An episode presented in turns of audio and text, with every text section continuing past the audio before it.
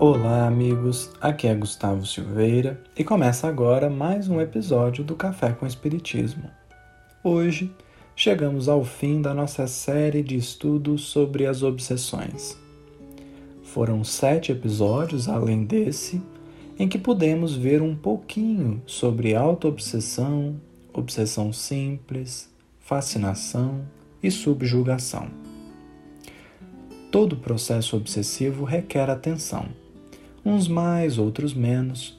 Todavia, lembraremos uma vez mais: nenhuma obsessão se inicia como fascinação ou subjugação. Todos os casos têm início em obsessões simples, que, agravadas, se convertem em um processo mais delicado e complexo.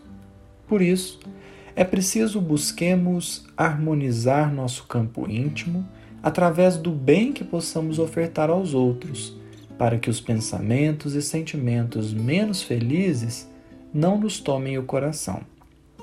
Para nos auxiliar nesse entendimento, trazemos para as nossas considerações a questão 468 de O Livro dos Espíritos, em que Kardec indaga: Renunciam às suas tentativas os espíritos cuja influência a vontade do homem repele?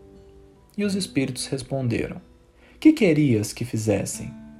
Quando nada conseguem, abandonam o campo. Entretanto, ficam à espreita de um momento propício, como o gato que tocaia o rato. E também a questão 469. Por que meios podemos neutralizar a influência dos maus espíritos? Em que foi respondido: praticando o bem e pondo em Deus toda a vossa confiança, repelireis a influência dos espíritos inferiores e aniquilareis o império que desejem ter sobre vós. Guardai-vos de atender às sugestões dos espíritos que vos suscitam maus pensamentos, que sopram a discórdia entre vós outros e que vos insuflam as paixões más. Desconfiai especialmente dos que vos exaltam o orgulho, pois que esses vos assaltam pelo lado fraco. Essa a razão porque Jesus, na oração dominical, vos ensinou a dizer: Senhor, não nos deixeis cair em tentação, mas livra-nos do mal. Desta forma, cumpre-nos buscar o bem com todas as forças do nosso espírito para que possamos nos harmonizar da maneira devida. Isso significa que nós temos o recurso da prece, das leituras edificantes, dos trabalhos sociais de todos os tipos, de uma conversa fraterna, da presença dos amigos. Além disso, os Espíritos nos pedem colocar toda a nossa confiança em Deus. Isso, mais que nunca, é necessário nos dias de hoje. A falta de fé em Deus destruirá, a pouco e pouco, as nossas esperanças em dias melhores, a nossa crença de que momentos ruins trazem aprendizados importantes.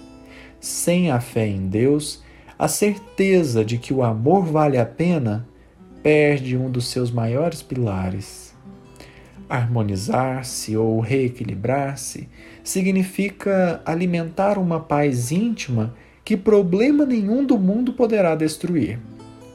É enfrentar os problemas com a cabeça erguida, com a confiança de que a solução existe e será encontrada.